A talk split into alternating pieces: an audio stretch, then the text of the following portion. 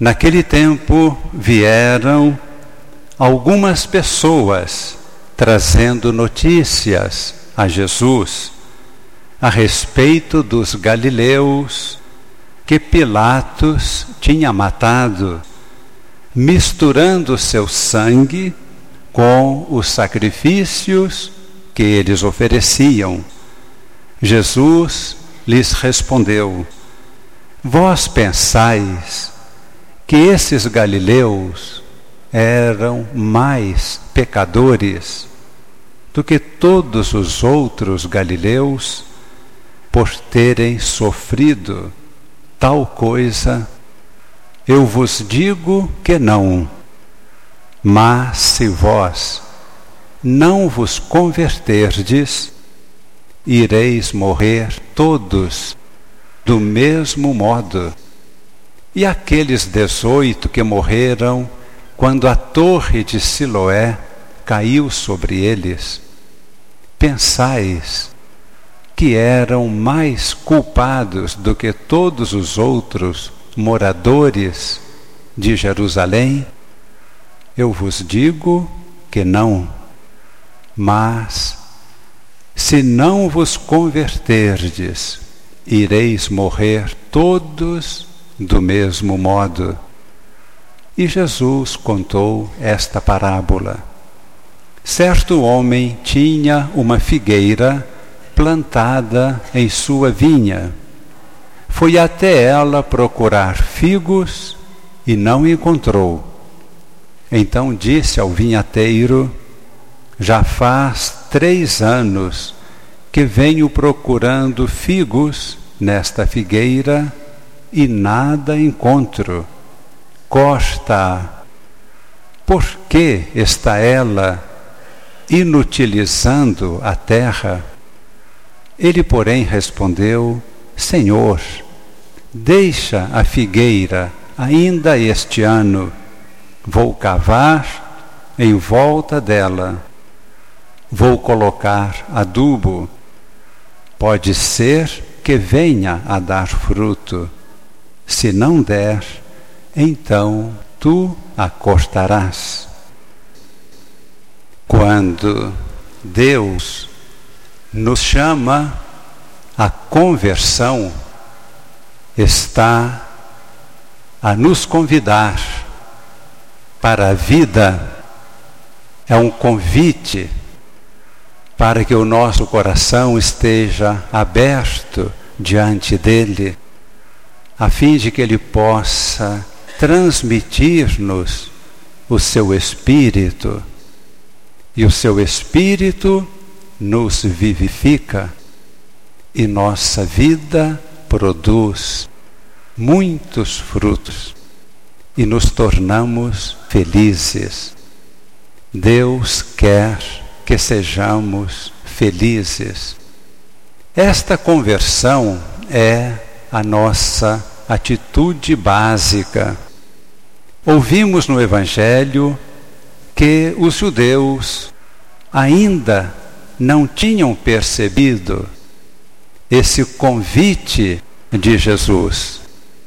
Eles tinham uma mentalidade muito diferente, digamos, de passagem, que muita gente tem até hoje uma mentalidade de quatro mil anos atrás. Mentalidade de Antigo Testamento. Sabe o que eles pensavam? Pensavam que Deus castiga as pessoas. Isso não existe. Quando acontecia um acidente, como por exemplo, os operários estavam construindo em Jerusalém uma grande torre e a torre desabou. Matou 18 operários. Foram falar com Jesus, esperando que Jesus dissesse que foi um castigo de Deus. Mas Jesus disse: Vocês estão pensando que eles eram mais culpados do que os outros? Não. E Jesus aproveita para dizer: se vocês não abrirem o seu coração ao amor de Deus, se não se converterem, vocês já estão numa situação muito pior do que desses 18 operários que morreram soterrados. Quem não está com o coração aberto, não está com vida. Estamos caminhando para a Páscoa, esse tempo de Quaresma é o tempo de conversão, mudança de vida, abertura do nosso coração para que o amor de Deus seja derramado dentro de nós, nos torne felizes, realizados, cheios de vida. Deus começou a revelar esse seu amor desde o início da história da humanidade.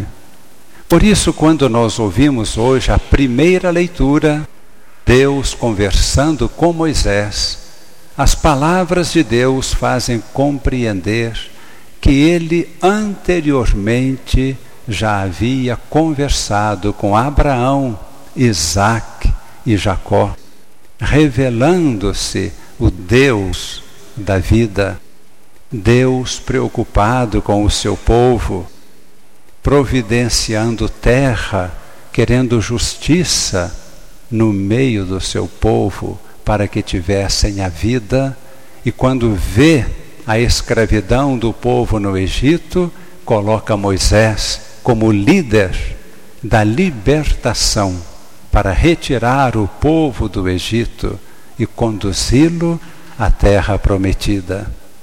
São Paulo, na segunda leitura que ouvimos hoje, nos faz compreender tudo quanto lemos na vida de Moisés, retirando este povo da escravidão do Egito, é uma figura profética a respeito de Jesus. No deserto, durante o dia, uma nuvem caminhava adiante do povo. A nuvem é um símbolo de Deus.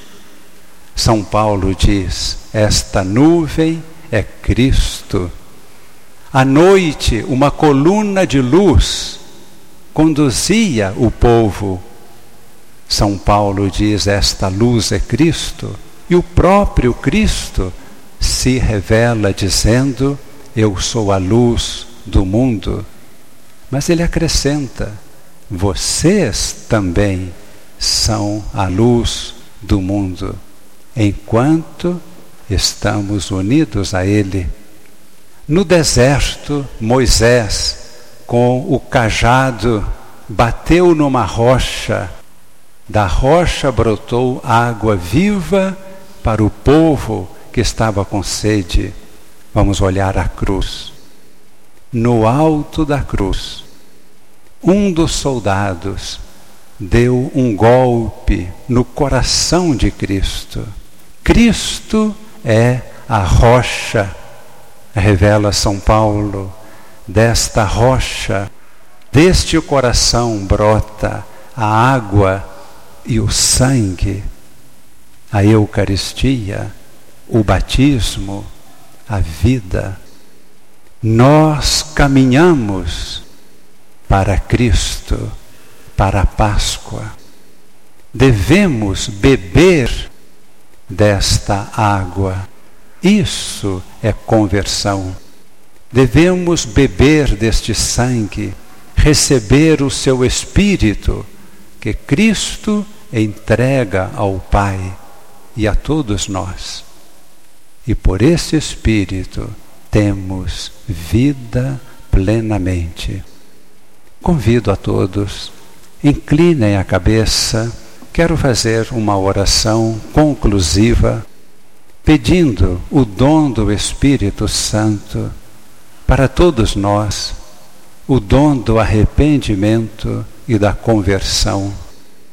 Senhor, nós te agradecemos porque nos reúnes aqui junto ao teu coração, ao teu altar. Estende as tuas mãos sobre este teu povo. Toca, Senhor, nossos corações. Dá-nos um coração aberto à tua graça, ao teu amor, ao teu espírito.